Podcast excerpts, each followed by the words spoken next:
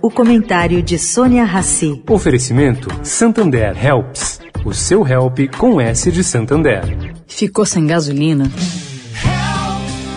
Curto circuito. Acabou a ração do pet.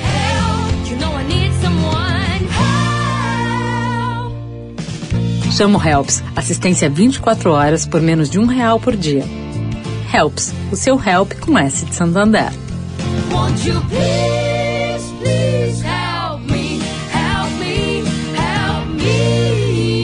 Santander. Agora na Eldorado, o comentário de Sônia Rassi.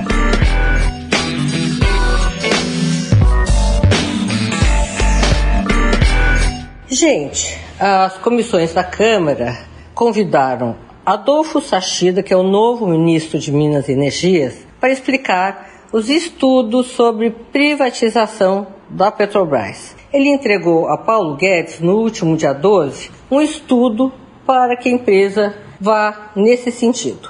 Por se tratar de um convite, Sachida não é obrigada a comparecer, mas deveria.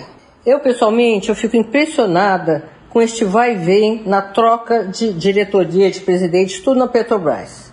Bolsonaro ameaça de assim dia não trocar o presidente da estatal por causa dos preços dos combustíveis.